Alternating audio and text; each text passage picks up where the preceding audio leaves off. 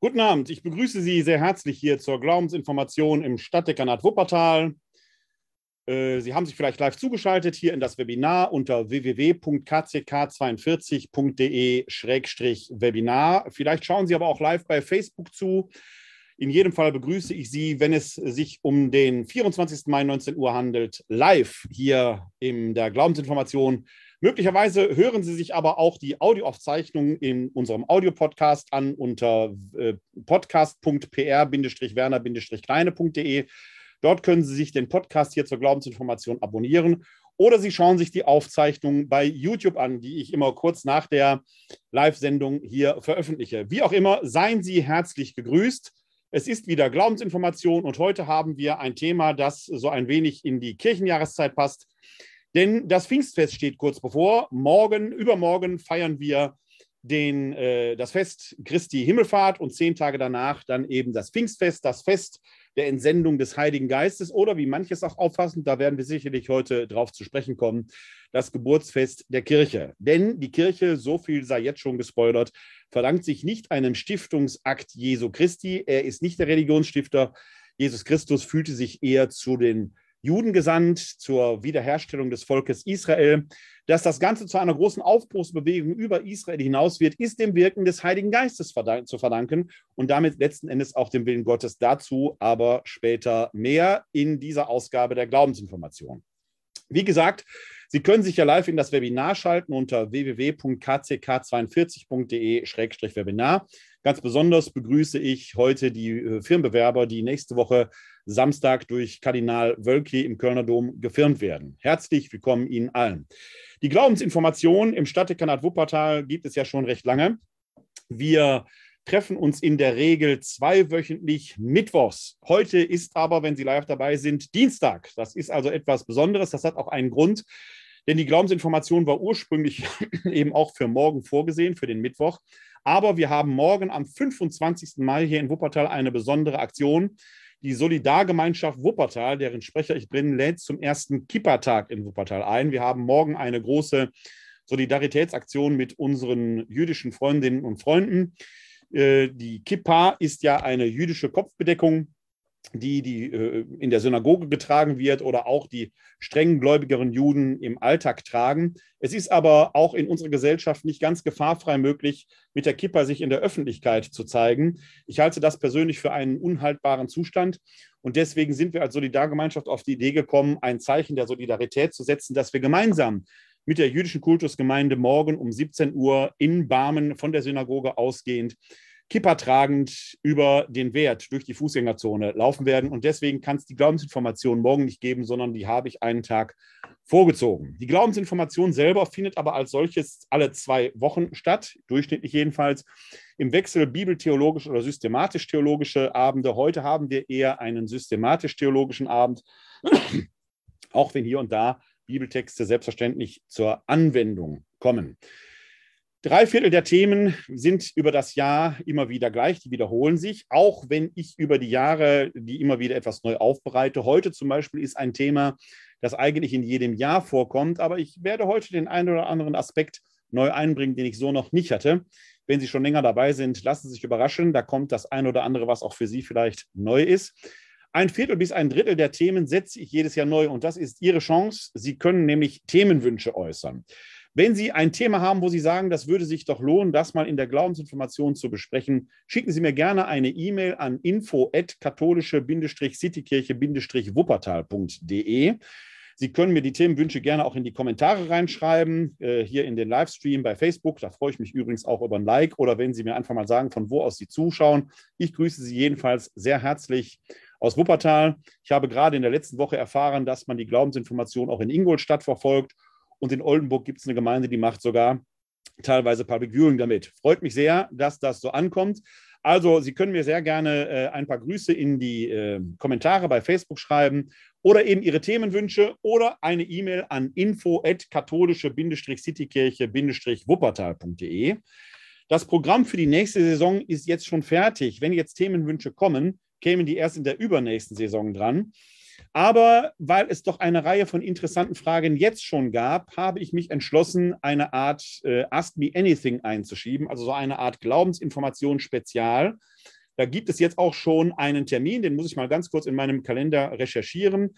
Das wird dann eigentlich während der Sommerferien sein, aber da man im Internet ja da durchaus flexibel ist, werden wir da ähm, zusammenkommen können. Und ich habe dieses Glaubensinformation spezial terminiert für den, jetzt wird es spannend, da ist es, 6. Juli. Da gibt es also kein Thema im eigentlichen Sinn, aber es gibt ein Ask Me Anything. Ich werde die interessantesten Themen und Anfragen da sammeln und wenigstens schon mal grob beantworten, im Detail werden die dann in einer eigenen Glaubensinformation zu einem späteren Zeitpunkt kommen. Also machen Sie aus Ihrem Herzen keine Mördergrube, schicken Sie mir gerne eine E-Mail an info@katholische-citykirche-wuppertal.de mit Ihren Themenwünschen. Jetzt aber zum Thema. Anstifter und Lebendigmacher, Gott, der Heilige Geist und die Kirche. Die Glaubensinformation orientiert sich ja grob am großen Glaubensbekenntnis, an dem Niceno-Konstantinopolitanischen Glaubensbekenntnis. Und da gibt es unten ja diesen berühmten Artikel, wir glauben an den Heiligen Geist, der Herr ist und lebendig macht, der aus dem Vater und dem Sohn hervorgeht, der mit dem Vater und dem Sohn angebetet und verherrlicht wird, der gesprochen hat durch die Propheten und die eine heilige katholische und apostolische Kirche. Das gehört zusammen. Das Bekenntnis, unten diese Glaubensformel zur Kirche, ist kein gesondertes Bekenntnis, sondern die hängt mit der Heiligen Geist, mit dem Heiligen Geist Artikel zusammen, wie wir gleich näher sehen werden. Dieser Artikel im Glaubensbekenntnis hat eine ganz eigene Geschichte. Er ist näher ausformuliert worden auf dem Konzil von Konstantinopel 381, einberufen von Kaiser Theodosius, dem oströmischen Kaiser. Das Konzil von Nicäa 325 nach Christus fand noch unter dem Vorsitz Kaiser Konstantins als Konzil des ganzen römischen Reiches statt. Nach Konstantin aber zerfiel das römische Reich in zwei Teile, Ostrom und Westrom. In Ostrom war die Hauptstadt Konstantinopel und in Westrom war es eben die alte römische Stadt. Klammer auf, bis heute wird in der oströmischen Kirche oder auch in den orthodoxen Kirchen, auch im Nahen Osten, das Wort Rom-katholisch verwendet. Damit meint man nicht das römisch-katholische, wie wir es verstehen, mit Rom in Italien, sondern mit dem oströmischen Rom, sprich Konstantinopel. Es gab also damals zwei Roms, wenn man so wollte. Und jetzt in diesen Zeiten mit dem Krieg in der Ukraine rückt ja das Moskauer Patriarchat der orthodoxen Kirche in den Mittelpunkt. Die verstehen sich sogar als drittes Rom. Das sei nur am Rand erwähnt. Also Rom Viele Wege, Wege mögen dahin führen, aber es gibt in diesem Sinne mehrere Rums. Wenn Sie etwa einen syrischen Christen hören, der von sich davon spricht und sagt, er sei rumkatholisch, dann meint er nicht römisch-katholisch in unserem westlateinischen Sinn, sondern er bezieht sich dann auf den byzantinischen Ritus. Das sei nur am Rande erwähnt. Für uns interessant, das Konzil von Konstantinopel stand unter einem besonderen Stern, denn Kaiser Konstantin hatte ja für Konzilien ein paar Parameter festgelegt, die seitdem für alle Konzilien gelten, unter anderem den Parameter, dass ein Konzil die potenzielle Vollversammlung der Nachfolger der Apostel sein solle. Das war in Rom schon schwierig, äh, in, in, im Konzil von ähm, Konstantinopel schwierig, so, Entschuldigung, weil die weströmischen Bischöfe nicht ohne weiteres nach Ostrom, nach Konstantinopel reisen konnten. Kaiser Konstantin hat aber noch zwei andere Parameter festgelegt, nämlich Konzilien entscheiden im Konsensverfahren, nicht mit einfachen Mehrheiten, sondern sind darum bestrebt, Konsens zu erzielen. Und dann gibt es drittens unter den Konzilsbeschlüssen das sogenannte Anathem, da steht Anathemasit drauf, heißt, wer dem nicht zustimmen kann, der ist ausgeschlossen, der sei verflucht. Heißt konsequent, Bischöfe, die dem Konsens eigentlich nicht zustimmen konnten, müssen sich jetzt trotzdem den Konsens unterwerfen, um die Einheit der Kirche zu gewährleisten. Als man damals um die Frage rang, wer ist eigentlich der Heilige Geist, beschlossen die in Ostrom versammelten Bischöfe, das Verfahren damals war so, dass die beschlossen und schickten ihre Beschlüsse zu einer weströmischen Versammlung der Bischöfe, die in West, im weströmischen Reich tagte. Das sollte da ratifiziert werden und dann hätte man quasi auf diese Weise in im fernmündlichen Verfahren einen Konsens erzielt. Die oströmischen Bischöfe beschlossen damals folgenden Text, im Original auf Griechisch, ich wähle die deutsche Übersetzung. Wir glauben an den Heiligen Geist, der Herr ist und lebendig macht, der aus dem Vater hervorgeht, der mit dem Vater und dem Sohn angebetet und verherrlicht wird, der gesprochen hat durch die Propheten und die eine heilige katholische und apostolische Kirche. Punkt. Die Weströmer fügten im Lateinischen ein Wörtchen hinzu, filioque, sodass wir in der westlateinischen Tradition bekennen, wir glauben an den Heiligen Geist, der Herr ist und lebendig macht, der aus dem Vater und dem Sohn hervorgeht, filioque. Und der Rest bleibt gleich. Die Oströmer schlug es quasi aus ihren Bischofssitzen, denn man hat hier einen Konsens erzielt. Und man darf Konzilstexte nicht verändern, ohne dass einen das Anathem trifft. Man muss sich ja unterwerfen. Es entstand der sogenannte Filioque-Streit, der nicht allein, aber doch mitursächlich war für die Kirchentrennung im Jahr 1054, wo sich die oströmische, die orthodoxe Kirche von der westlateinischen Tradition trennte. Gegenseitig sprach man den Bann aus. Noch heute steht das Filioque zwischen den orthodoxen und den römisch-katholischen oder den westlateinischen Traditionen. Die letzten beiden Päpste, Benedikt XVI. und der aktuelle Papst Franziskus, haben laut darüber nachgedacht, das Filioque aus unserem Glauben zur Kenntnis zu streichen, um die Einheit mit den orthodoxen Christinnen und Christen den Weg zu ebnen. Wie gesagt, es ist nicht allein ursächlich, es gibt noch einige andere Streitfragen, den Primat des Papstes und so weiter und so weiter. Aber man kann sehen, wie ein 1700 Jahre alter Text auch heute noch seine aktuelle kirchenpolitische Wirkung entfaltet. Wir schauen jetzt mal auf diesen Teil unseres Niceno-Konstantinopolitanischen Glaubensbekenntnisses, das wir das große Glaubensbekenntnis nennen, und gucken uns die Teile einmal an. Fangen wir an. Wir glauben an den Heiligen Geist, der Herr ist und lebendig macht.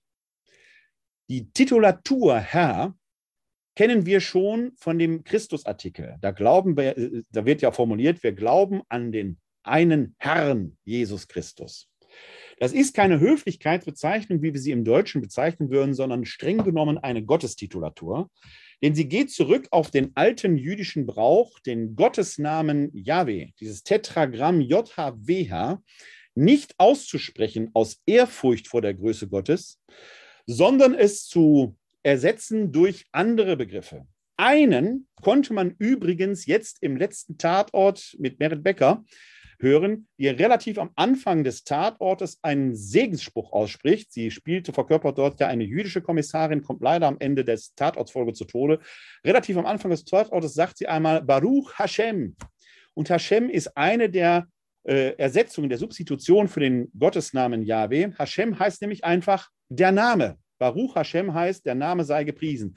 Wir kennen etwas Ähnliches in unserem Vater unser, wo wir sprechen, geheiligt werde dein Name. Da kommt das auch von unserem Vater unser, haben wir also diesen jüdischen Brauch, wenn man so will, drin. Eine andere Ersetzung, die weitaus häufigere, ist Adonai. Und Adonai heißt übersetzt der Herr. Und darauf geht dieser Brauch zurück, dass wir in biblischen Texten, aber auch zum Beispiel in solchen Bekenntnistexten oft die Verwendung des Begriffes der Herr haben, auf Lateinisch, auf Griechisch Kyrios, auf Lateinisch Dominus. Damit ist eigentlich immer angezeigt, es handelt sich hier um eine göttliche Person. Also, wenn es von dem Heiligen Geist, wir glauben, heißt, wir glauben an den Heiligen Geist, der Herr ist und lebendig macht, dann wird damit erstmal ausgesagt, dieser Heilige Geist ist Gott. Er ist nicht einfach nur göttlich, sondern nach unserem Glauben eben die dritte Person innerhalb der Trinität. Er ist Gott. Und er macht lebendig. Das deutsche Wort Geist führt uns ein wenig in die Irre, denn in unserem modernen Sprachverständnis hat ja Geist etwas mit gespenstisch, unwirklich zu tun, so ein Fluidum, etwas, das wenig greifbar ist. Und das führt oft dazu, dass man sich mit dem Heiligen Geist auch schwer tut. Tatsächlich aber ist die äh, Namensgebung in der biblischen Sprache eine andere. Denn die biblischen Sprachen weisen uns eine andere Richtung als das. Und wir können mal gucken, woher das Wort Geist gleich kommt, das deutsche Wort. Denn auf Hebräisch heißt Geist Ruach, auf Arabisch übrigens Ruch, auf Griechisch Pneuma und auf Lateinisch Spiritus. Und alle drei Begriffe, Ruach, Pneuma und Spiritus, bedeuten wortwörtlich Atem, Hauch. Und da wird es jetzt schon interessant.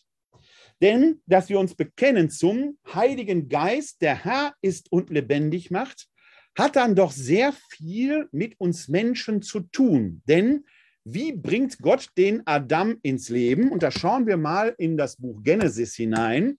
Da sind wir im Buch Genesis, Kapitel 2, Vers, ich muss es suchen, ich blende es Ihnen auch gleich ein. Einen kleinen Moment, jetzt muss ich mich mal eben kurz orientieren. Da blende ich Ihnen den Text mal ein. Wir haben also hier Genesis 1, Quatsch, Genesis 2, erste Buch Mose, Kapitel 2. Und da heißt es hier im sogenannten zweiten Schöpfungsbericht, da formte der Herr, also Gott der Herr, den Menschen Staub vom Erdboden und blies in seine Nase den Lebensatem. So wurde der Mensch zu einem lebendigen Wesen. Also, Gott macht den Adam, den ersten Menschen, der übrigens weder Mann noch Frau ist, der hat noch nicht die Komplementarität, die Binarität, die da drin ist, die entsteht erst, indem Gott aus der Seite des Menschen ein zweites Wesen formt, den Menschen gewissermaßen teilt. Dadurch entstehen erst männlich und weiblich. Der Adam, der vom Lehm genommene, wortwörtlich, der vor ihm liegt, ist noch unspezifisch, was das Geschlecht angeht. Der liegt da vor ihm, ist aber noch ein toter Lehmklumpen, wenn Sie so wollen. Wie bringt Gott diesen Lehmklumpen ins Leben? Indem er seinen Atem, die Ruach, das Pneuma, das Spiritus in ihn hineinbläst. Das ist rein phänomenologisch betrachtet natürlich interessant, denn auch bei uns gilt ja, und so habe ich es noch in meinem Erste-Hilfe-Kurs vor 35 Jahren äh, mal gelernt, wenn man an eine Unfallstelle kommt und man weiß nicht, ist die Person ist nicht ansprechbar, ist sie einfach ohnmächtig oder wie auch immer, dann sollte man damals eine Atemprobe machen, also auf den Spiegel oder aufs Uhrglas oder so atmen lassen. Wenn das beschlägt, wusste man, diese Person atmet, auch, auch wenn sie nicht ansprechbar ist. Das Vorhandensein von Atem ist also ein Lebenszeichen. Da, wo der Atem weg ist, ist der Tod nicht mehr fern oder schon eingetreten. Was atmet, lebt. Und mit dem Atem, das haben die frühen Christen für sich in Anspruch genommen, das quasi als Besonderes entdeckt zu haben. Wir werden gleich sehen, das haben nicht die Christen entdeckt, das ist eigentlich schon älter. Aber die Christen ziehen einen bemerkenswerten Schluss draus. Wir atmen ja fröhlich vor uns hin und zwar unwillkürlich. Ich kann willkürlich meinen Atem anhalten, muss aber nach einer mehr oder weniger langen Zeitspanne bei Apnoe-Tauchen vielleicht sogar 20 Minuten, dann doch wieder atmen. Im Schlaf atmen wir so fröhlich vor uns weiter. Wir atmen also offenkundig nicht selbst, etwas atmet in uns. Und die frühen Christen ziehen daraus den Schluss und sehen, aha, Gott bläst dem Adam den Lebensatem ein. Gott atmet in uns.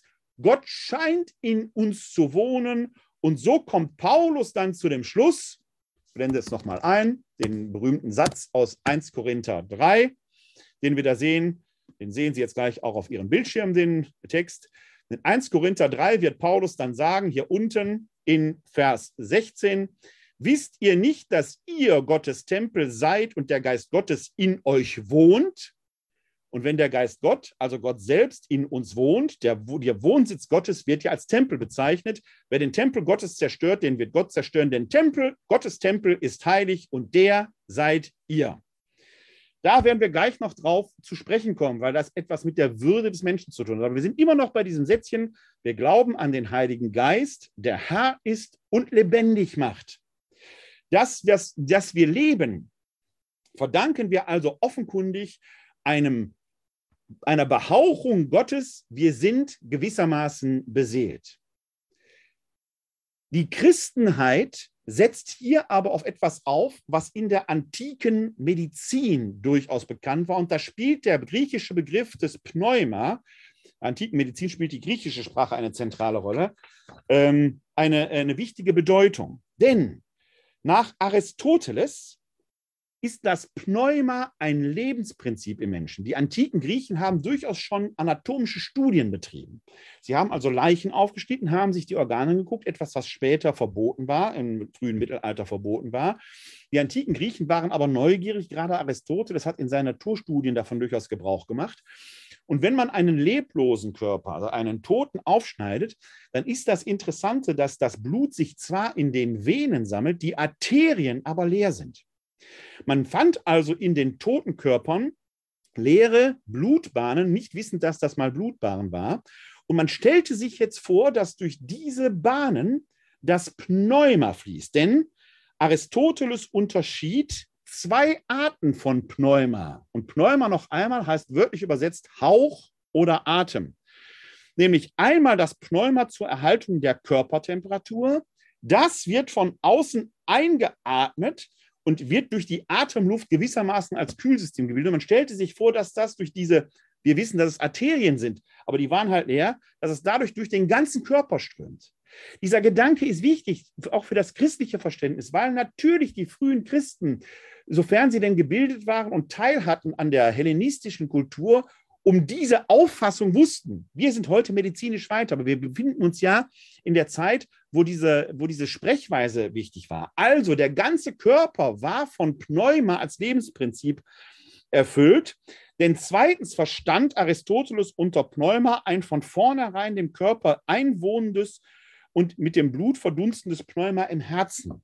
In beiden Fällen spielt also das Pneuma als Energiegeber und Lebendigmacher eine wichtige Rolle. Und diese Redeweise, und wir finden sie auch bei anderen äh, äh, antiken griechischen Autoren, dass man da dachte, dass das Pneuma als Luft, als Hauch ein Lebensprinzip ist, für Glaubende, die sich auf die jüdische Tradition, auf den Tanach, auf die Torah beriefen, kommt dieses Lebensprinzip selbst von Gott, weil Gott ja dem Adam seinen Namen, seinen Atem einhaucht und ihn so zum Leben bringt. Wie bedeutsam diese Redeweise vom Atem Gottes ist, kann man dann übrigens auch im Psalm 104 sehen. Der ist recht lang, da muss ich mal ganz kurz den entsprechenden Vers raussuchen, damit ich ihn äh, zeigen kann. Denn in diesem Psalm 104 heißt es, blende Ihnen den Text wieder kurz ein, ich habe ein paar Apps zu viel auf hier, deswegen muss man immer ein bisschen hin und her blättern. Im Psalm 104 heißt es dann hier im Vers 29, Verbirgst du dein Angesicht, sind sie verstört. Nimmst du ihnen den Atem, so schwinden sie hin und kehren zurück zum Staub. Du sendest deinen Geist aus, sie werden erschaffen und du erneuerst das Angesicht der Erde. Hier im Psalm 104 haben wir also genau dieses Wechselspiel. Kommt der Geist, der Hauch Gottes, das lebensschaffende Prinzip, entsteht Leben. Und wenn Gott den Atem nimmt, tritt der Tod ein. Dieses Wirkprinzip war für die frühen Christen eben so bedeutsam, dass sie sagten, Gott wohnt in uns. Das ist eine spezifisch christliche Erkenntnis, die quasi den medizinischen Befund der antiken griechischen Mediziner und den biblischen Befund aufnimmt, daraus einen neuen Schluss zieht, dass Gott in uns wohnt. Und ja, zweifelsohne, und bis dahin gibt es auch keinen Streit mit den orthodoxen Christen, dieser Atem geht von dem Vater aus, denn der Vater ist ja im Glaubensbekenntnis Gott, der das Leben schafft, der Schöpfer des Himmels und der Erde. Und das ist ja genau das, was in Genesis adressiert wird. Wie kommen wir Westlateiner, Katholiken, Protestanten, Anglikaner und so weiter, aber dann dazu, dass er auch aus dem Sohn hervorgeht? Das hat etwas mit einer besonderen pfingstlichen Erzählung zu tun, die als erstes gar nicht so pfingstlich daherkommt. Die Pfingstgeschichte werden wir uns gleich noch anschauen. Da sind wir nämlich im Johannesevangelium und es ist eine Begebenheit, die nach der Auferstehung Jesu spielt. Da ist Jesus schon der Maria von Magdala erschienen. Die kommt jetzt zu den Jüngern, berichtet denen und die erzählen, dass Jesus auch schon bei ihnen war. Und da sind wir im 20. Kapitel des Johannesevangeliums äh, sind wir in den Versen 19 bis 23. Ich lese den ganzen Absatz einmal vor. Da heißt es, am Abend dieses ersten Tages der Woche, als der erste Tag der Woche, also unmittelbar nach der Auferstehung, am Abend dieses ersten Tages der Woche, als die Jünger aus Furcht vor den Juden bei verschlossenen Türen beisammen waren, kam Jesus, trat in ihre Mitte und sagte zu ihnen, Friede sei mit euch. Nach diesen Worten zeigte er ihnen seine Hände und seine Seite. Da freuten sich die Jünger, als sie den Herrn sahen. Jesus sagte noch einmal, Friede sei mit euch, wie mich der Vater gesandt hat, so sende ich euch. Nachdem er das gesagt hatte, hauchte er sie an und sagte zu ihnen, empfangt den Heiligen Geist. Denen ihr die Sünden erlasst, denen sind sie erlassen, denen ihr sie behaltet, sind sie behalten. Der Vers 22 ist jetzt in unserem Zusammenhang bemerkenswert und interessant. Da heißt es, noch wiederhole ihn nochmal, nachdem er das gesagt hatte, hauchte er sie an und sagte zu ihnen, empfangt den Heiligen Geist. Was hier geschieht, ist quasi eine Aktualisierung des Schöpferaktes, den der Vater begeht. Der, den wir Christen als Sohn bekennen, tut es dem Vater gleich und haucht seine Jünger an und belebt sie so gewissermaßen zu neuem Leben. Die waren ja vorher noch sehr ängstlich in ihrem in dem Raum. Da heißt es aus Angst vor den Juden. Das ist sicherlich der johannäischen Situation geschuldet, wo die Auseinandersetzung mit den Juden und den Heidenchristen auf einem Höhepunkt war. Also da spiegelt sich sehr viel Zeitgeschichtliches auch wieder. Die sind ängstlich noch verborgen und Jesus entsendet sie und schickt sie in der Kraft des Geistes los, indem er sie zu neuem Leben erschafft. Er haucht sie an. Das heißt, nicht nur der Vater behaucht den Adam, sondern Christus haucht auch seine Jünger an. Das ist der Grund, warum wir Westlateiner dieses Filioque da drin haben. Und dieses Filioque heißt dann eben, oder in der Übersetzung, der, aus dem Vater und dem Sohn hervorgeht. Das hat übrigens für, die, für das innertrinitarische Verhältnis von Vater, Sohn und Heiliger Geist eine nicht ganz unerhebliche Folge, die ich Ihnen gerne in einer kurzen Grafik aufzeichne. Ich versuche mal mein iPad nochmal einzublenden. So, da haben wir es. Jetzt muss ich mal gucken, ob ich auch die richtige Stiftfarbe habe. Ist alles angezeigt. Gut. Wenn wir uns das orthodoxe äh, Verständnis mal ansehen, also wo wir nur das aus dem Vater, das, äh, der Geist aus dem Vater hervorgeht haben, dann könnte man sich das so vorstellen. Wir haben hier den Vater, der ist im Sohn präsent. Er entsendet den Sohn ja auf die Erde. Der göttliche Logos wird Fleisch im Sohn und der Geist geht eben auch aus dem Vater hervor. Der Vater ist die Archä, die Ursache von allem, gewissermaßen die Alleinursächlichkeit. Der Vater hat eine gewisse Vorrangstellung in der Orthodoxie. In der westlateinischen Tradition ist das anders. Da haben wir zweifelsohne den Vater, der in seinem Sohn den Logos Fleisch werden lässt, der durch die Hauchung des Adam klar macht, der Geist geht vom Vater aus, aber wir haben eben auch die Anhauchung durch den Sohn. Da entsteht und eine dritte Linie, sodass wir in dem westlateinischen Dreifaltigkeitsverständnis keinen Vorrang einer einzelnen göttlichen Person haben. Alle drei Personen sind gleichermaßen Gott, und zwar der eine Gott. Auf der anderen Seite sind die auch jeweils unterschieden. Der Sohn ist nicht der Geist, der Geist ist nicht der Vater, der Vater ist nicht der Sohn. Denn unser Glaubensbekenntnis weist diesen drei göttlichen Personen Sphären zu. Einen ganz kurzen Hinweis zu dem Begriff Person, bevor wir uns diese Sphären noch einmal genauer ansehen. Der Begriff der Person Darunter verstehen wir heute ein Individuum. Deswegen haben wir einen Personalausweis, der unsere Identität feststellt. Jede von Ihnen, liebe Zuschauerinnen und Zuschauer und Zuhörerinnen und Zuhörer und ich sind individuelle Personen. Das ist unser modernes Sprachverständnis.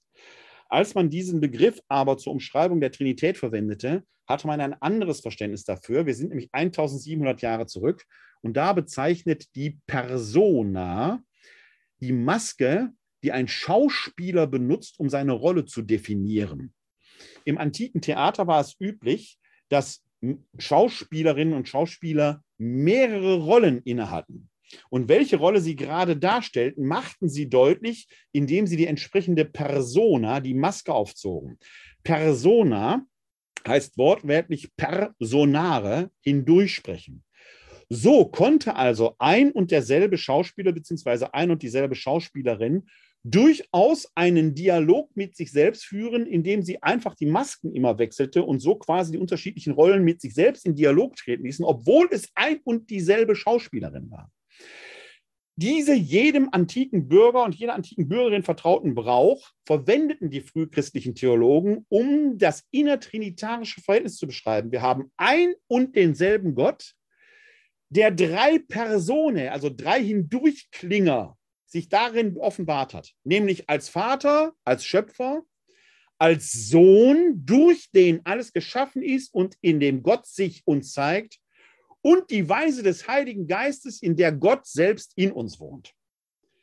Das hat eine interessante Konsequenz, die ich Ihnen auch versuche, in aller Bescheidenheit grafisch darzustellen, denn wir können dadurch, wenn man so will, die Präsenz Gottes im Verhältnis zur Welt grafisch quasi Zuständigkeitsbereiche zuweisen.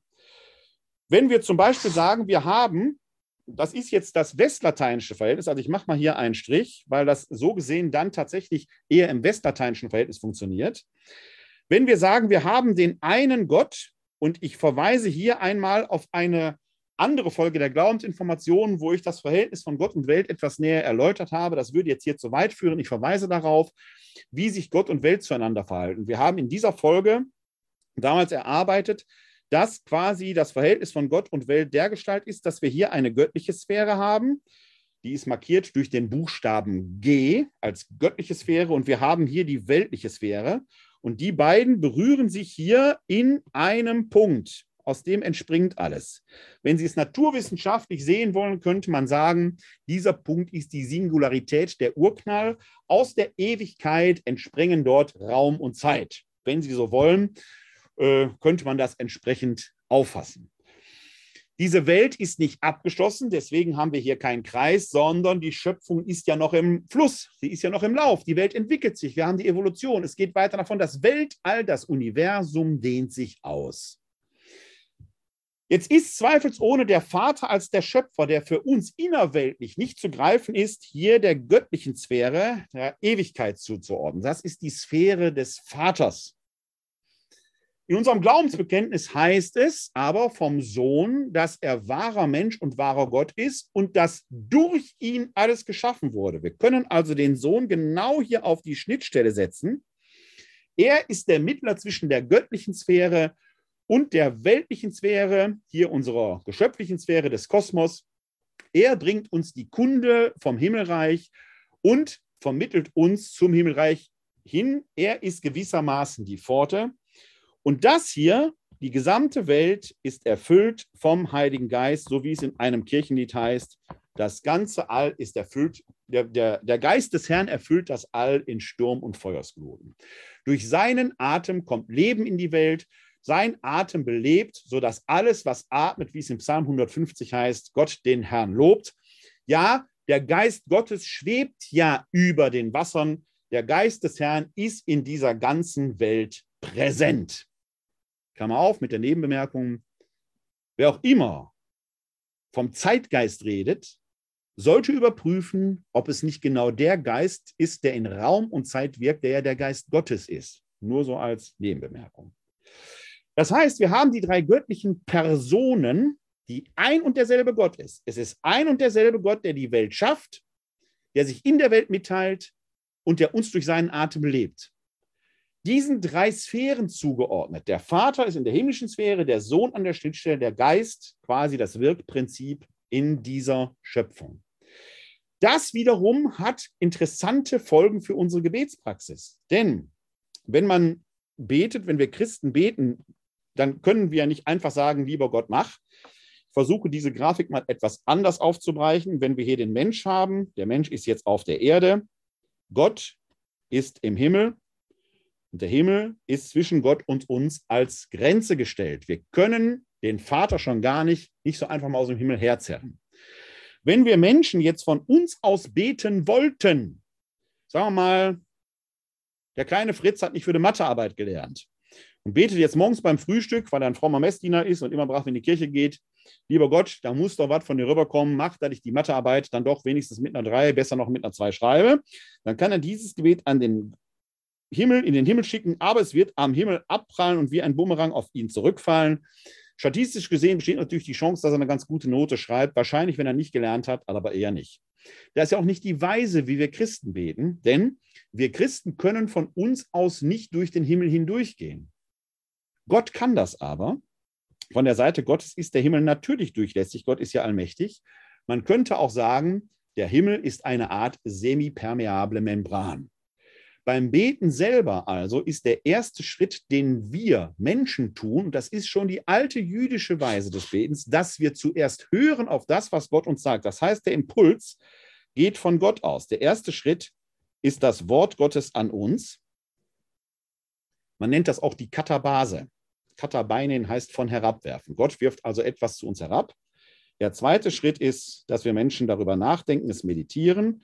Das nennt man auch die Diabase. Und dann nutzen wir quasi diesen offenen Kanal zu Gott, um dann als drittes unsere Antwort zu Gott zu schicken, die sogenannte Anabase. Damit haben Sie den sogenannten liturgischen Dreischritt, der die christliche Weise des Betens prägt. Jetzt können wir das aber wieder unseren drei Personen zuordnen. Denn wenn wir dieses, diese Grafik hier mal übertragen, dann ist ja hier oben die Sphäre des Vaters.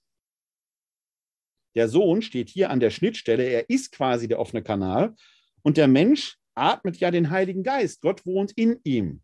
Und jetzt kann man eben sagen, wir beten im Heiligen Geist durch den Sohn zum Vater. Das ist der Schluss der christlichen Gebetsformel. Darum bitten wir dich, den Vater, durch den Sohn in der Einheit des Heiligen Geistes. Diese drei Personen, die ein und denselben Gott repräsentieren, aber auf je unterschiedliche Weise, in je unterschiedlichen Rollen, wenn Sie so wollen, spiegelt sich in der Gebetspraxis wieder. Der Vater im Himmel hat sich uns durch den Sohn offenbart und im Heiligen Geist belebt er uns selber, sodass wir Tempel Gottes sind. Das wiederum hat in der frühmittelalterlichen Städtebauweise eine wichtige Rolle gehabt. Und wir sind ja immer noch dabei, wir haben jetzt gehört, Ruach, Luch auf Arabisch, Pneuma, Spiritus, alles drei bedeutet Hauch, Atem. Er ist der Herr und der Lebendigmacher. Er geht aus dem Vater und dem Sohn der westlateinischen Tradition hervor. Weil er Gott ist, wird er natürlich mit dem Vater und dem Sohn angebetet und verherrlicht, da die Gebetspraxis. Und dann kommt jetzt unten drunter, der gesprochen hat durch die Propheten. Die Propheten sind die Nebiim des alten Bundes, des altehrwürdigen Bundes. Der Geist kommt also nicht erst mit Christus in die Welt. Er ist immer schon da gewesen. Der schwebt ja schon über den Wassern. Das auserwählte Volk Israel war schon vom Geist beseelt. Wir werden gleich sehen, das geht noch viel, viel weiter. Und jetzt kommt danach der Artikel mit der Kirche und die eine heilige katholische und apostolische Kirche. Dieses, der gesprochen hat durch die Propheten und der Kirchenartikel, die gehören eigentlich zusammen. Es ist nämlich der alte und der neue Bund oder der altehrwürdige und der erweiterte Bund, wie auch immer Sie das sagen wollen. Die Propheten repräsentieren Israel und dann der Kirchenartikel, das, was wir als Heidenchristen heute als Erweiterung wahrnehmen. Diese Kirche wird durch vier Parameter definiert, nämlich Einheit. Wir Christen haben zwar mittlerweile Gott sei Dank leider, je nachdem, aus welcher Perspektive man es sieht, viele Konfessionen. Protestanten, Katholiken, Orthodoxe und so weiter und so weiter, Anglikaner, Freikirchler. Es gibt aber nur einen Geist. Im Epheserbrief heißt es, es gibt nur eine Taufe, einen Herrn, einen Gott und Vater über allem, einen Geist. Es ist also unstatthaft, dass wir viele Kirchen haben. Es gibt nur eine Kirche. Und das Glaubensbekenntnis mahnt uns immer wieder an der Arbeit an der Einheit zu arbeiten. Dass wir unterschiedliche Konfessionen haben, ist eine ganz andere Geschichte. Die unterschiedlichen Konfessionen entstehen, so könnte man sagen, durch unterschiedliche Interpretationen des Glaubensbekenntnisses. Das eine werden wir gleich noch kennenlernen, wo eine ganz entscheidende Unterscheidung in dem Fall zwischen äh, äh den Kirchen, die aus der Reformation hervorgegangen sind, und den anderen Kirchen ist. Aber das Glaubensbekenntnis mahnt uns bei aller unterschiedlicher Interpretation letzten Endes zu einer grundsätzlichen, zu einer grundständigen Einheit. Die Kirche soll heilig sein, also dem Heil der Menschen dienen.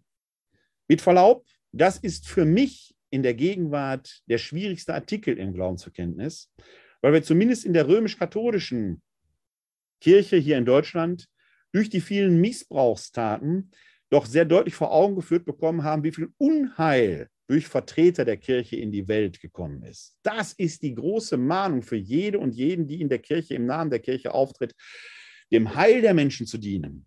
Wer immer sich am Menschen versündigt, versündigt sich gegen den Heiligen Geist. Erinnern Sie den Ausspruch des Paulus aus dem ersten Korintherbrief, wer immer einen Tempel Gottes zerstört, den wird Gott zerstören.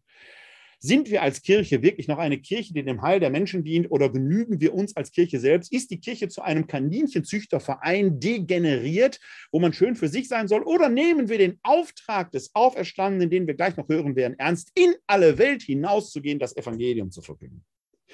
Sind wir nur Jünger, die noch staunend da stehen, oder sind wir, wie wir es übermorgen an Christi Himmelfahrt hören werden, schon Zeugen? Stelle gucken wir uns gleich an.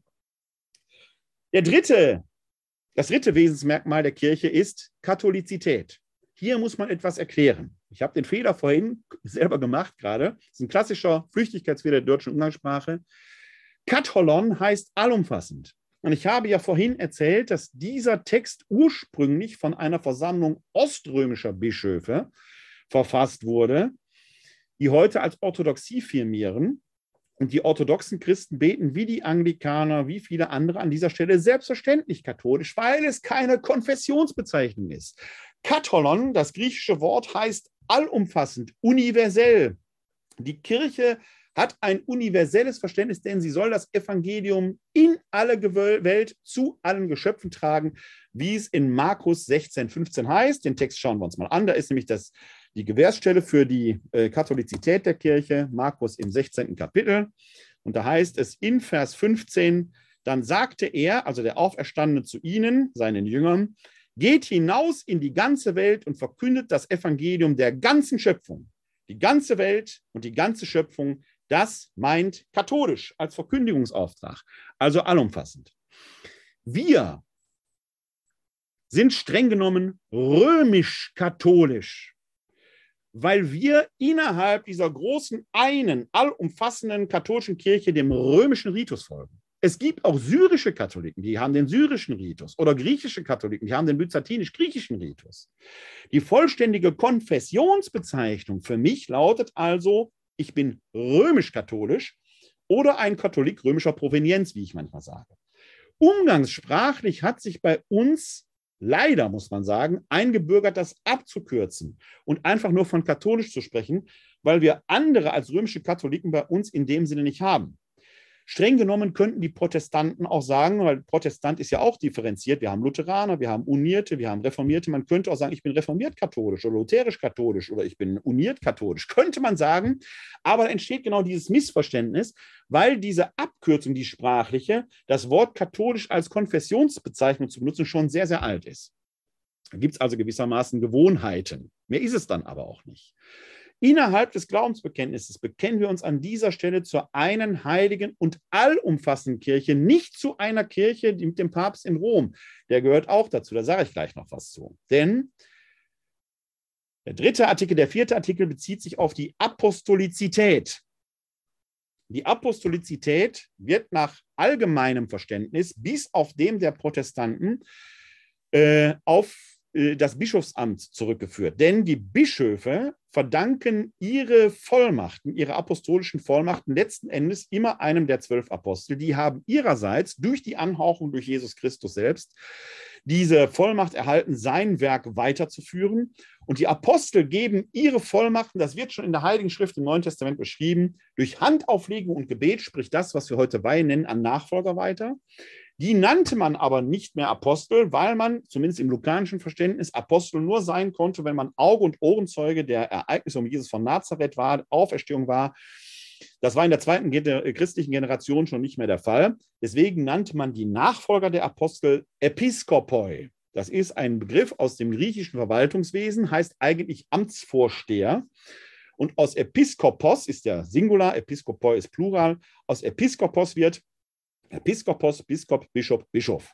Ein Bischof ist also ein Episkopos, ein Nachfolger der Apostel, der die apostolischen Vollmachten in sich trägt, die ihm verliehen wurden durch Handauflegen und Gebet durch eine Weihe, sodass jeder römisch-katholische, jeder orthodoxe, jeder anglikanische, jeder altkatholische und so weiter und so weiter Bischof sich auf einen der zwölf Apostel durch so eine Art Weihekette zurückverfolgen kann, die man apostolische Sukzession nennt. Die aus der Reformation hervorgegangenen Kirchen kennen das nicht. Die kennen keine Weihe mehr. Das ist geradezu ein Identitätsmarker der aus der Reformation hervorgegangenen Kirchen, sodass denen nach diesem Verständnis ein Wesensmerkmal fehlt, was fatalerweise dazu geführt hat, dass Benedikt XVI., als er noch Josef Ratzinger hieß, immer von kirchlichen Gemeinschaften, nicht von Kirchen sprach, weil er da etwas Defizitäres drin sah. Selbstverständlich haben aber Protestanten, Lutheraner, Unierte, Reformierte und so weiter ein Verständnis von apostolischer Sukzession, das bei denen im allgemeinen Priesteramt aufgehoben ist, auch wenn die keine Weihe kennen. Das ist in der Tat eine große interpretatorische Differenzierung, über die man sprechen muss, weil da natürlich viel, viel an der Einheit hängt. Da hängt zum Beispiel auch die Abendmahlsgemeinschaft dran, weil nach römisch-katholischem, nach orthodoxem und so weiter Verständnis man jemanden braucht, der die Vollmacht hat, der Eucharistie vorzustehen, also jemanden, der mindestens die Priesterweihe hat. Da die aus der Reformation hervorgegangenen Kirchen das nicht kennen, kann nach, der, nach unserer Auffassung streng genommen dort nicht Brot und Wein in Leib und Blut Christi gewandelt werden. Man merkt also, wir haben hier in der amtstheologischen Frage ein Riesenfass, das dringend diskutiert werden muss und das man so theologisch nicht einfach abräumen kann. Es verbirgt sich innerhalb des Glaubensbekenntnisses hinter dem Bekenntnis zur apostolischen Kirche. Interessant ist übrigens auch die Frage der Einheit der Kirche, die wir vorhin etwas summarisch schon behandelt haben. Äh, ich habe hier gerade die These vertreten, dass diese Einheit sich nicht in Konfessionen erschöpft, sondern eigentlich ein Auftrag ist. Tatsächlich aber haben natürlich alle Kirchen irgendein Verständnis von Einheit. Das weitestgehende haben die aus der Reformation hervorgegangenen Kirchen, die diese Einheit eher virtuell begreifen, als eine Art himmlische Größe. Das ist einem römischen Katholiken ein bisschen wenig, aber man kann merken, dass da ein grundständiges Verständnis ist, dass das nicht, nicht im Konfessionellen erschöpft. Das derzeit engste Verständnis dürften die orthodoxen Kirchen haben, die zumindest bis zum letzten großen Synod auf Kreta, der so vor fünf, sechs Jahren stattgefunden hat, für sich ein exklusives Verständnis hatten. Danach sind selbst wir römischen Katholiken Apostaten, weil wir eben das Filioque da drin haben. Da ist das reine eigene Verständnis, nur die orthodoxe Kirche ist diese eine Kirche, alle anderen sind defizitär. Wie ich höre oder wie ich in letzter Zeit wahrnehme, weicht sich dieses Verständnis aber in der Orthodoxie auf. Und wir römischen Katholiken müssen da ganz vorsichtig sein. Denn bis zum Zweiten Vatikanischen Konzil hatten wir auch dieses extra Ecclesiam nullam salus. Das heißt, außerhalb der römisch-katholischen Kirche gibt es kein Heil. Bis zum Zweiten Vatikanischen Konzil. Das Zweite Vatikanische Konzil hat da eingegriffen und hat großzügig, wie das Zweite Vatikanische Konzil an vielen Stellen war, festgestellt, dass es auch außerhalb der römisch-katholischen Kirche Wege gibt, die zu Gott führen. Immerhin. Und jetzt spricht man in der römisch-katholischen Kirche davon, dass diese eine Kirche, von der das Glaubensbekenntnis spricht, in der römisch-katholischen Kirche subsistiert. Das ist der Fachbegriff. Also sich darin verwirklicht. Man könnte sagen, natürlich nehmen wir römischen Katholiken für uns in Anspruch, so eine Art Königsweg zu haben, auch wenn wir wissen, dass es kein exklusiver Weg ist. Was aber so oder so klar wird, ist, der Heilige Geist wirkt schon im altehrwürdigen Bund in Israel er spricht nämlich durch die Propheten zu seinem Volk und im neuen Bund verwirklicht er sich in der Kirche. Ja, die Kirche geht aus ihm hervor. Greifen wir noch einmal zurück zum Phänomen des Atmens. Wir haben ja im Psalm 104 gehört, sendet er seinen Geist, den Atem aus, entsteht Leben, nimmt er den Atem, so schwindet das Leben dahin. Alles, was atmet, so heißt es im Psalm 150, lobt Gott. Wenn Sie diesen Gedanken wirken lassen, dass ja die Einhauchung des Atems durch den Vater und aktualisiert durch den Sohn nach seiner Auferstehung lebendig macht, der Heilige Geist der lebendig macht, dann erschließt sich ihnen sofort, es atmen auch Leute, die gar nicht an Gott glauben. Ja, sogar Tiere und Pflanzen atmen. Tiere und Pflanzen sind beseelte Wesen. Sie haben Anima in sich, im Englischen Animals. Es sind Geistträger.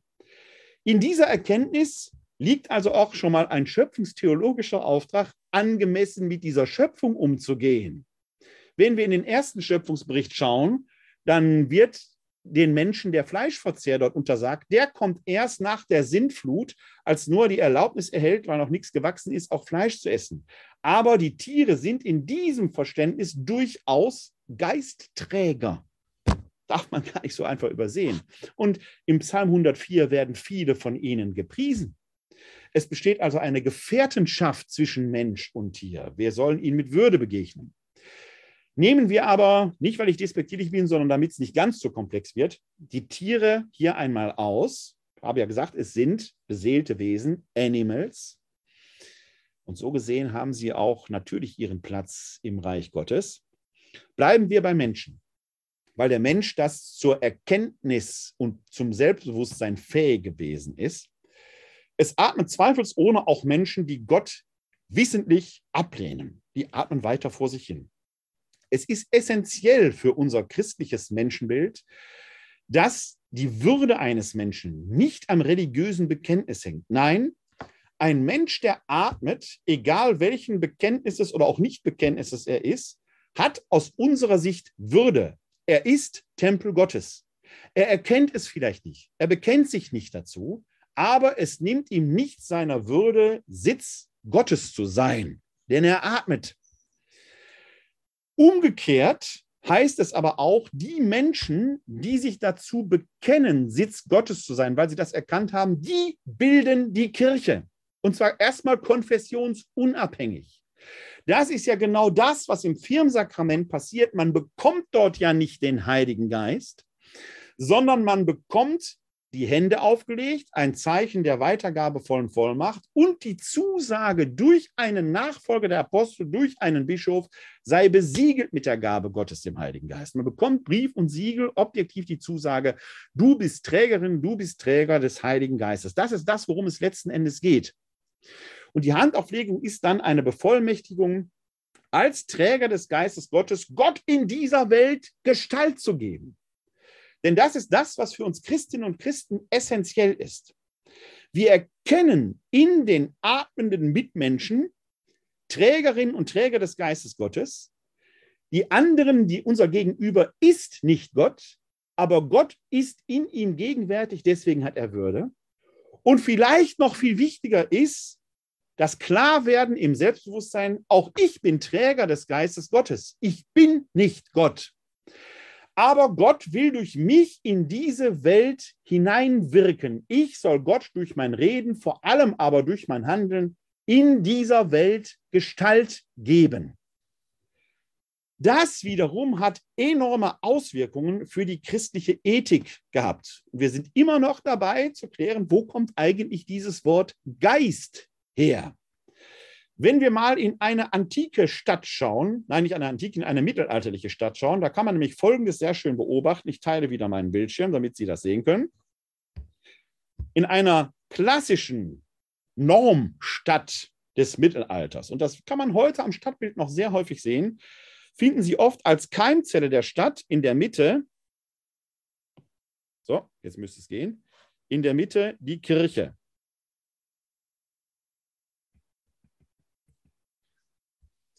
Dort versammelt sich das Volk Gottes zur Vergegenwärtigung des eigenen Auftrages, um dort Eucharistie zu feiern, um teilzuhaben an der himmlischen Liturgie.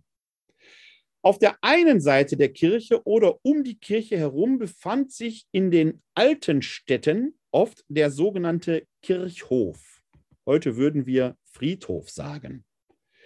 Weil auch die, die jetzt schon verstorben sind, ja ehemalige Tempel des Heiligen Geistes waren. Der Körper erfährt also eine hohe Wertschätzung und man beerdigte die nah bei der Kirche, weil nach römisch-katholischem Verständnis, übrigens auch nach orthodoxem Verständnis, die mit Gottesdienst feiern. Unsere Liturgie ist ja Teilhabe an der himmlischen Liturgie, wird sehr schön deutlich innerhalb der Heiligen Messe beim Sanctus. Das Sanctus wird ja von den Engeln im Himmel gesungen, nach dem Zeugnis der Offenbarung des Johannes bzw. des Buches Jesaja, singen die beständig am Thron Gottes, heilig, heilig, heilig, Gott Herr aller Mächte und Gewalten. Und wenn wir in der Heiligen Messe am Altar stehen, dann leitet der Priester dort die Präfation aus mit Worten so ähnlich wie, so stimmen wir ein in den Hochgesang der himmlischen Heere und dann singen wir heilig, heilig, heilig, Herr Gott aller Mächte und Gewalten, also das Lied der Engel weil die Idee des römisch-katholischen Gottesdienstes, übrigens auch der, der orthodoxen Liturgie, ist, dass wir an der himmlischen Liturgie teilnehmen. Das heißt, nicht nur wir, die wir gerade zufällig in der Kirche sind, feiern jetzt gerade ihr Gottesdienst, sondern die Engel sind auch da und natürlich diejenigen, die vor uns gelebt haben, die jetzt schon am Thron Gottes stehen, die selbst mal Tempel des Heiligen Geistes waren. Und deswegen hat man den Kirchhof um die Kirche herum gebaut als erweiterte Gottesdienstgemeinde. Das ist quasi die Sphäre der Ewigkeit. Auf der anderen Seite der Kirche befand sich die Sphäre des Lebens, symbolisiert durch den Marktplatz. Da verbreitete sich, wenn Sie so wollen, der Alltag. Da pulsierte das Leben Raum und Zeit in Handel und Wandel, dort bekam man die Dinge des täglichen Lebens. Gegenüber von der Kirche des Marktplatzes, ich zeichne es mal hier hin, befand sich aber das Krankenhaus als Hospiz bezeichnet. Denn auch im Mittelalter gab es natürlich Menschen, die erkrankten, deren Körper malat waren. Tempel des Heiligen Geistes, denen es nicht gut ging. Das ist für die christliche Ethik ein schwieriger Zustand. Denn der Körper ist wichtig, der Körper ist wertvoll. Er ist ja ein Tempel und der muss gehegt und gepflegt werden. Das Christentum ist keine asketische Religion von der Natur aus. Ganz im Gegenteil, dem Körper soll es wohl ergehen. Und da, wo der Körper erkrankt, muss er wieder gesundet und gepflegt werden. Im Französischen heißen deshalb bis heute Krankenhäuser auch Hotel de Dieu, Gasthäuser Gottes. Ähnlich ist es mit dem Begriff Hospiz, der heute eine Verengung auf Sterbehäuser hat, aber die Idee ist die gleiche, die dahinter steckt. Früher war es erweitert auf Krankenhäuser. Hospiz geht nämlich zurück auf das lateinische Hospes anime. Hospes anime ist eine der Umschreibungen für den Heiligen Geist in den großen Heiliggeisthymnen, dem Veni Creator Spiritus, etwa dem Komm Schöpfergeist, kehr bei uns ein. Hospice ist der Gast. Der Heilige Geist ist der Gast der Seele. Hospiz ist also nichts anderes als eine durch verschiedene Sprachverschiebungen entstandene Bezeichnung für ein Gasthaus. Ein Gasthaus für die Tempel des Heiligen Geistes, der eben der Gast der Seele, der Hospice Anime ist. Und jetzt ahnen Sie es schon, das Wort Geist, das wir im Neuhochdeutschen haben, geht auf das alte deutsche Gast zurück. Der Heilige Geist ist der Heilige Gast. Das ist Gott, der in uns atmet. Er ist der Herr und der Lebendigmacher.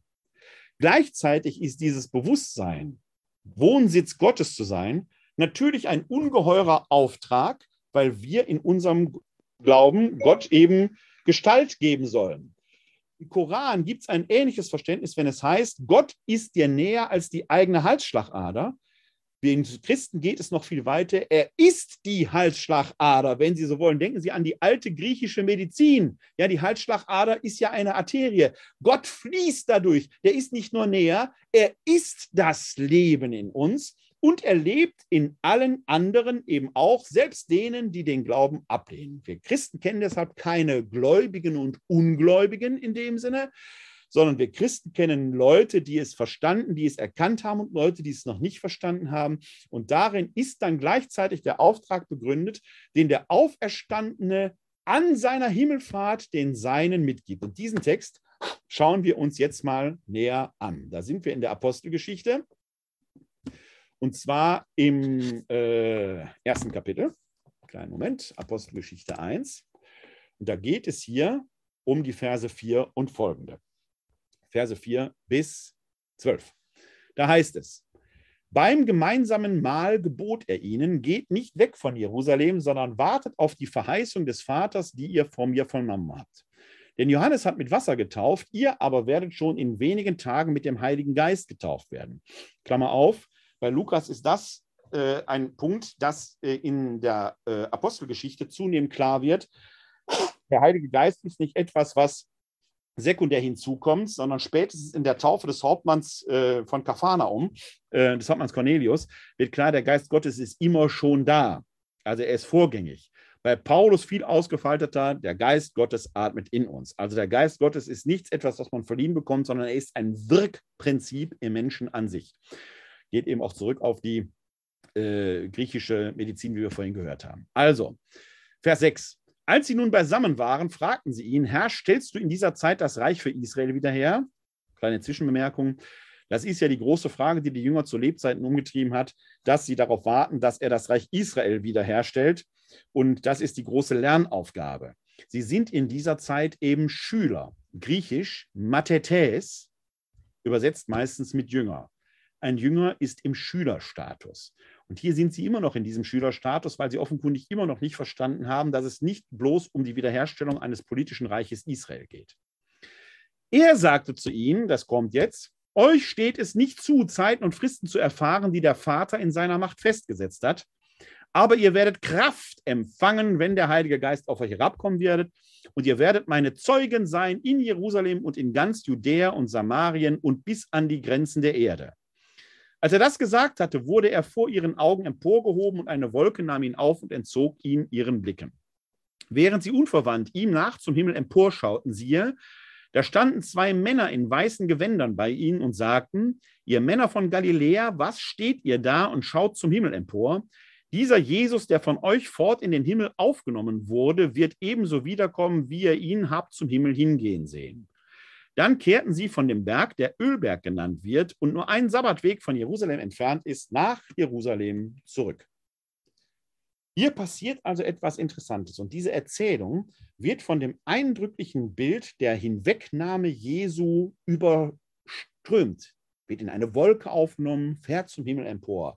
Grandios. Gerade hat man noch die Sandalen da gesehen, jetzt ist er schon weg. Davon wird das überschwemmt. Das ist natürlich ein Fest für alle naiv Glaubenden und für alle naiv Zweifelnden. Denn der naiv Glaubende sagt, oh, ein Beweis, schön anschaulich. Der naiv Zweifelnde sagt, was ein Blödsinn, kann ja gar nicht sein. Beide Wunder ist des Glaubens liebstes Kind, aber eben auch des Zweifels. Beide übersehen das Wesentliche. Es geht hier gar nicht darum, dass eine grandiose Himmelfahrt ist, sondern es geht um eine Hinwegnahme. Die Jünger bleiben als Verlassene zurück, als Verlassene zurück. Deswegen schauen die noch zum Himmel empor und müssen sich lang, was schaut ihr zum Himmel empor? Der kommt erst am Ende der Zeiten wieder. Eindrücklich wird das übrigens in folgender äh, Szenerie in äh, den Abschiedsreden des äh, Johannesevangeliums beschrieben. Da heißt es, ich glaube im 16. Kapitel, Vers 10, na, Vers 10 ist es Vers 10, lassen Sie mich eben kurz mal durchblättern. Hier heißt es dann, Amen, Amen, ich sage euch, ihr werdet weinen und klagen, aber die Welt wird sich freuen, ihr werdet traurig sein, aber eure Trauer wird sich in Freude verwandeln, wenn die Frau gebären soll, wird die Stunde kommen und so weiter. So habt ihr auch jetzt Trauer, aber ich werde euch wiedersehen ich muss mal kurz gucken, wo die Stelle jetzt genau kommt. Ich habe sie heute schon mal zitiert, aber jetzt brauche ich einen Moment, sie wiederzufinden. Der Tag heute war schon etwas länger. Ich muss mal eben kurz suchen. Ich lese den Text einfach als Ganzes vor, dann werden wir die Stelle entsprechend sehen.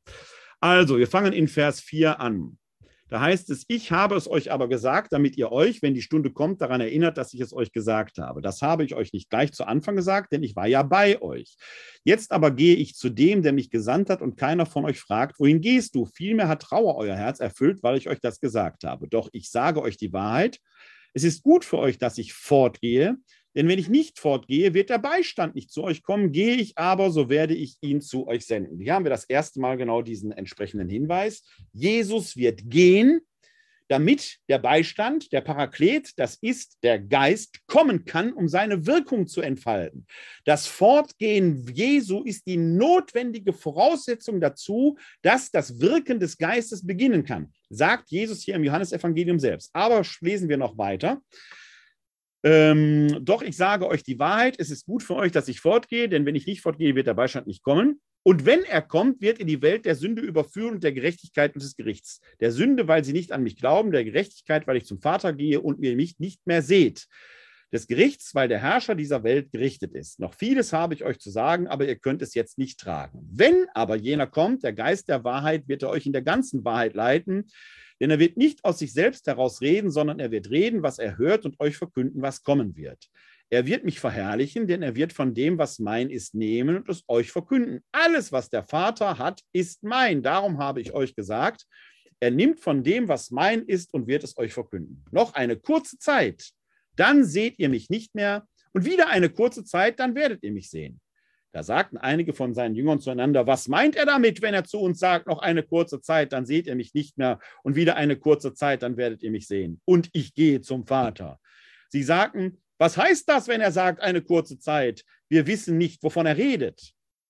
Jesus erkannte, dass sie ihn fragen wollten und sagte zu ihnen, ihr macht euch untereinander Gedanken darüber, dass ich euch gesagt habe, noch eine kurze Zeit, dann seht ihr mich nicht mehr und wieder eine kurze Zeit, dann werdet ihr mich sehen. Amen, Amen, ich sage euch, Ihr werdet weinen und klagen, aber die Welt wird sich freuen. Ihr werdet traurig sein, aber eure Trauer wird sich in Freude verwandeln. Wenn die Frau gebären soll, hat sie Trauer, weil ihre Stunde gekommen ist, aber wenn sie das Kind geboren hat, denkt sie nicht mehr an ihre Not und der Freude, äh, denkt sie nicht mehr an ihre Not über die Freude, über der Freude, dass ein Mensch zur Welt gekommen ist. So habt auch ihr jetzt Trauer, aber ich werde euch wiedersehen. Dann wird euer Herz sich freuen und niemand nimmt euch eure Freude. An jenem Tag werdet ihr mich nichts mehr fragen. Amen, Amen. Ich sage euch, was ihr den Vater in meinem Namen bittet werdet, das wird er euch geben.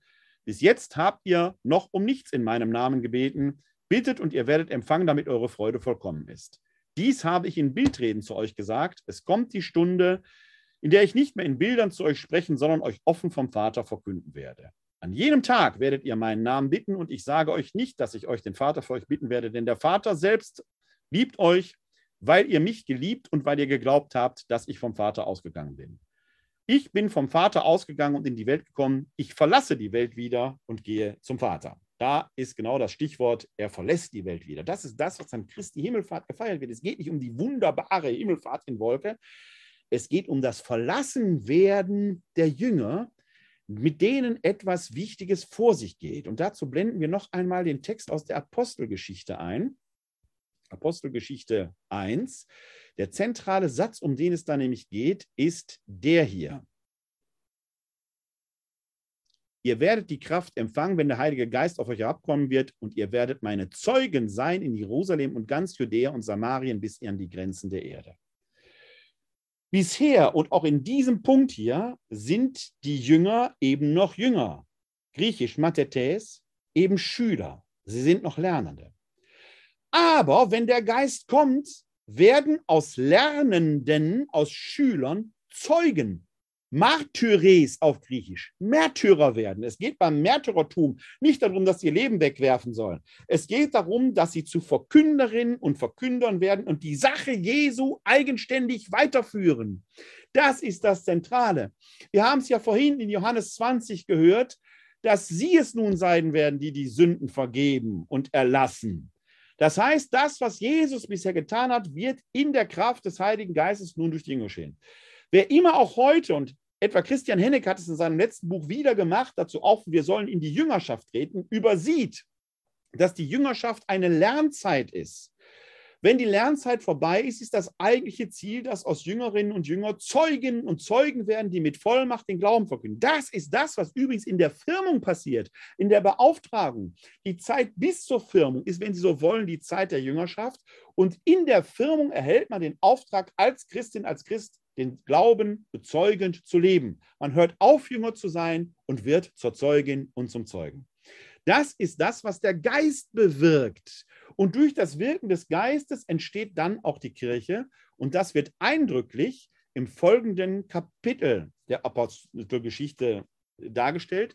Denn die Jünger haben an dieser Stelle noch nicht die Zeugenschaft erlangt, weil sie das Wirken des Geistes erst erleben müssen. Und das schildert Lukas in der Apostelgeschichte äußerst eindrücklich. Zweites Kapitel, da heißt es, als der Tag des Pfingstfestes gekommen war, waren alle zusammen am selben Ort. Da kam plötzlich vom Himmel her ein Brausen, wie wenn ein heftiger Sturm daherfährt und erfüllte das ganze Haus, in dem sie saßen. Und es erschienen ihnen Zungen wie von Feuer, die sich verteilten. Auf jeden von ihnen ließ sich eine nieder. Machen wir hier eine ganz kleine Zäsur, denn diese Zungen von Feuer entsprechen genau der antiken Vorstellung des lebendig machenden Pneuma im Menschen, das ja nach Aristoteles in der eingeatmeten Luft dem Körper Wärme verleiht, sodass wir haben in der Antike ja auch diese vier Elemente-Lehre, Luft, Wasser, Feuer, Erde. Das Pneuma ordnete man zwischen Luft und Feuer. Es war eine Mischung davon. Dass also hier davon die Rede ist, dass der Geist Gottes, das Pneuma, wie Feuer aus der Luft kommt, greift eine antike Vorstellungswelt auf. Das war jedem damaligen unmittelbar einsichtig, dass hier etwas Lebendiges kommt, das aber nicht von irgendwoher kommt, sondern als Gabe Gottes aus dem Himmel herabkommt. Das wird hier sehr eindrücklich von Lukas beschrieben, der ja selber Arzt war. Das heißt, er wird sich genau damit ausgekannt haben. Die Bildwelt kommt nicht ohne Grund hier zustande. Alle wurden vom Heiligen Geist erfüllt und begannen in anderen Sprachen zu reden, wie es der Geist ihnen eingab. In Jerusalem aber wohnten Juden, fromme Männer aus allen Völkern unter dem Himmel. Als sich das Getöse erhob, strömte die Menge zusammen und war ganz bestürzt, denn jeder hörte sie in seiner Sprache reden. Sie waren fassungslos vor Staunen und sagten, seht, Sind das nicht alles Galiläer, die hier reden? Wieso kann sie jeder von uns in seiner Muttersprache hören? Pater, Meder und Elamiter, Bewohner von Mesopotamien, Judäa und Kappadokien, von Pontus und der Provinz Asien, von Phrygien und Pamphylien, von Ägypten und dem Gebiet Libyens nach Kyrene hin, auch die Römer, die sich hier aufhalten, Juden und Proselyten, Kreter und Araber, wir hören sie in unseren Sprachen Gottes große Taten verkünden.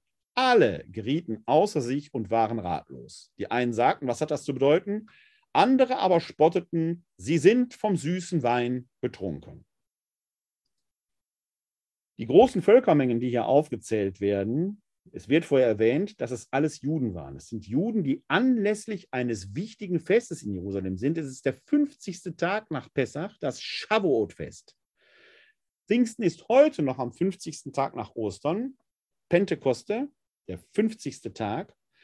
Es ist quasi das christliche Analogfest zum jüdischen Shavuot-Fest. Das Shavuot-Fest war ein Erntefest, wo man die Gerstenernte einfuhr. Es ist ein altes Wallfahrtsfest. Dass also Juden aus aller Herren Länder kamen, ist an sich nicht ungewöhnlich. Diesen Vorgang aber bringt mit sich, dass sie natürlich in einem Sprachengewehr leben. Das wiederum erinnert an das babylonische Sprachengewehr am Ende der großen Schöpfungserzählung in der Genesis, das hier durch das Wirken des Geistes quasi aufgehoben wird. Nicht, dass die alle Sprachen plötzlich weg wären und noch eine Sprache sprechen. Jeder hört sie in seiner Sprache reden. Das ist ja noch heute so dass wir das Evangelium in den unterschiedlichsten Sprachen verkünden. Das wird hiermit aus, deutlich gemacht. Das Evangelium geht nun in alle Welt hinaus. Es wird nicht mehr nur auf Hebräisch und Griechisch verkündet, sondern jede und jeder soll es in seiner Sprache hören, damit daraus das Leben entsprechend entfaltet werden kann. Die Jünger werden also vom Heiligen Geist ergriffen. Sie erkennen, dass es Gott ist, der in ihnen atmet. Sie erkennen, dass sie Gottes Geist in dieser Welt Gestalt geben sollen. Und dann heißt es am Schluss dieser Erzählung, das möchte ich Ihnen auch noch einblenden, wenn wir da etwas weiter äh, äh blättern, dann kommt die große Predigt des Petrus, die überspringen wir jetzt. Und dann heißt es eben hier, ab Vers 37, als sie das hörten, spricht die Predigt des Petrus, traf es sie mitten ins Herz und sie sagten zu Petrus und den übrigen Aposteln, was sollen wir tun, Brüder? Petrus antwortete ihnen, kehrt um und jeder von euch lasse sich auf den Namen Jesu Christi taufen zur Vergebung eurer Sünden. Dann werdet ihr die Gabe des Heiligen Geistes empfangen, denn euch und euren Kindern gilt die Verheißung und all denen in der Ferne, die der Herr, unser Gott, herbeirufen wird. Mit noch vielen anderen Worten beschwor und ermahnte er sie, lasst euch retten und aus diesem verdorbenen Geschlecht. Die nun, die sein Wort annahmen, ließen sich taufen. An diesem Tag wurden ihrer Gemeinschaft etwa 3000 Menschen hinzugefügt. Sie hielten an der Lehre der Apostel fest und an der Gemeinschaft, am Brechen des Brotes und an den Gebeten. Das, liebe Zuhörerinnen und Zuschauer, ist die Geburtsstunde der Kirche. Die Kirche ist ein Werk des Heiligen Geistes. Sie verdankt sich einem Stiftungsakt des Geistes Gottes, der durch Petrus hinein in die Welt gepredigt hat. Hier kommt die Kirche zur Welt. Pfingsten ist, wenn Sie so wollen, auch das Geburtsfest der Kirche. Nicht Jesus ist der Religionsstifter, wenn es überhaupt einen gibt, ist es der Geist, der durch die Apostel gewirkt hat. Denn hier entsteht die Urgemeinde in Jerusalem, die erste christliche Gemeinde, wenn Sie so wollen. Und nicht zufälligerweise finden wir dann hier in Vers 42 des zweiten Kapitels eine Kirchendefinition. Die Kirchendefinition in unserem Glaubensbekenntnis hieß ja Einheit, Heiligkeit, Universalität, Klammer auf Katholizität und Apostolizität. Die Apostolizität haben wir hier auch, denn die Lehre der Apostel, daran hielt man fest. Die Einheit kommt auch vor, man hielt fest an der Gemeinschaft. Und dann kommt hier am Brechen des Brotes und an den Gebeten. Die Gebete sind die alten jüdischen Gebete und Psalmen, aus denen heraus unsere christliche Gebetspraxis erst entstehen muss. Das ist die Keimzelle. Das Brechen des Brotes aber ist das, was wir als Eucharistie bezeichnen. Was wir gerne übersehen, ist aber, dass im Brechen des Brotes noch etwas Wichtiges mitschwingt. Denn Brot fällt nicht vom Himmel. Wir beten nicht umsonst im Vater unser, unser tägliches Brot gib uns heute. Brot entsteht nämlich durch die göttliche Gabe den Weizen, der auf der Erde wächst, die Frucht der Erde und das Werk der menschlichen Arbeit. Weizen muss gemahlen werden, nachdem er geerntet wurde von Menschenhand. Und Bäckerinnen und Bäcker müssen einen Teich machen und ihn ausbacken. Brot ist das Zeichen schlechthin, dass göttliche Gabe und menschliche Arbeit zusammenkommt. Deswegen ist das Brechen des Brotes nicht nur die Vergegenwärtigung des Leidens und Sterbens Jesu Christi, nicht nur die Vergegenwärtigung seiner selbst, es ist vor allen Dingen ein Zeichen, ein Auftrag an uns, das Werk Gottes durch unsere Arbeit in Wort und Tat zu unterstützen. Deshalb wohnt Gott in uns. Das ist der Auftrag, den der Herr und Lebendigmacher allem, was atmet, vor allen Dingen aber den Menschen, die es erkennen, mitgibt. Denn auch das steht ja hier in der Apostelgeschichte drin, dass alle, die das Wort aufnahmen, getauft wurden. Die bilden die Kirche. Die anderen, die das Wort noch nicht annahmen, sind nicht gestorben. Vielleicht sind sie später dazu gekommen. Vielleicht haben sie auch erst in der Anschauung Gottes erkannt, dass der eine Gott vielgestaltig ist, nämlich aus Vater, Sohn und Heiligem Geist eine innere Liebesbeziehung beführt. Alles ist aber immer ein und derselbe Gott, der der Schöpfer ist, der sich uns mitteilt und der in uns atmet und immer neu Gestalt annehmen will. Liebe Zuschauer, liebe Zuhörerinnen, ich hoffe, dass Ihnen diese Glaubensinformation äh, ein wenig diese Besonderheit des Heiligen Gastes in uns, des Hospice Anime, des Heiligen Geistes deutlich machen konnte. Wir feiern übermorgen von heute aus gerechnet Christi Himmelfahrt, zehn Tage danach das große Pfingstfest, das große Erntefest, an dem die erste Ernte eingefahren, die erste Gemeinde gegründet wurde.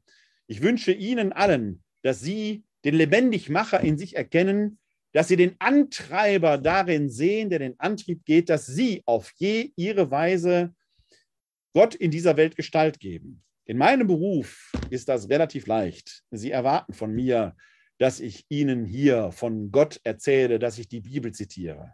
An den Stellen, wo Sie vielleicht leben, mag das schwieriger sein. Es mag sein, dass wenn Sie Bibelzitat redend durch die Welt laufen würden, doch schräg angeguckt wären und vielleicht nicht den Erfolg hätten. Ehrlich gesagt ist es auch wichtiger, dem Heiligen Geist durch Taten Gestalt zu geben und zur Not durch Worte. Überall da, wo Sie sich mit den Schwachen solidarisieren, wo sie den Gefallenen beistehen, wo sie denen Solidarität gegenüber zeigen, die sonst keinen haben. Überall da wirkt Gottes Geist längst in ihnen, ohne dass sie das Wort Gott nur in den Mund genommen hätten. Und darum geht es. Morgen tue ich es beim Kippertag hier in Wuppertal. Wenn Sie in der Nähe sind, am 25.05. um 17 Uhr an der Synagoge in Barmen geht's los. Wenn Sie möchten, sind Sie herzlich willkommen zur nächsten Glaubensinformation. Die findet dann wieder traditionell am Mittwoch statt, und zwar am 8. Juni. Dann wird es um die Sakramente im Leben der Kirche Folge 3, die äh, Sakramente der Ehe und der Weihe gehen, also die sogenannten Sakramente der Sendung. Hat ja viel mit dem Heiligen Geist zu tun. Dann sind Sie wieder herzlich willkommen. Bis dahin möge der Geist Gottes in Ihnen wirken. Bleiben oder werden Sie gesund und helfen Sie anderen, gesund zu bleiben oder zu werden. Ihnen allen da draußen wünsche ich bis dahin ein herzliches Glück auf.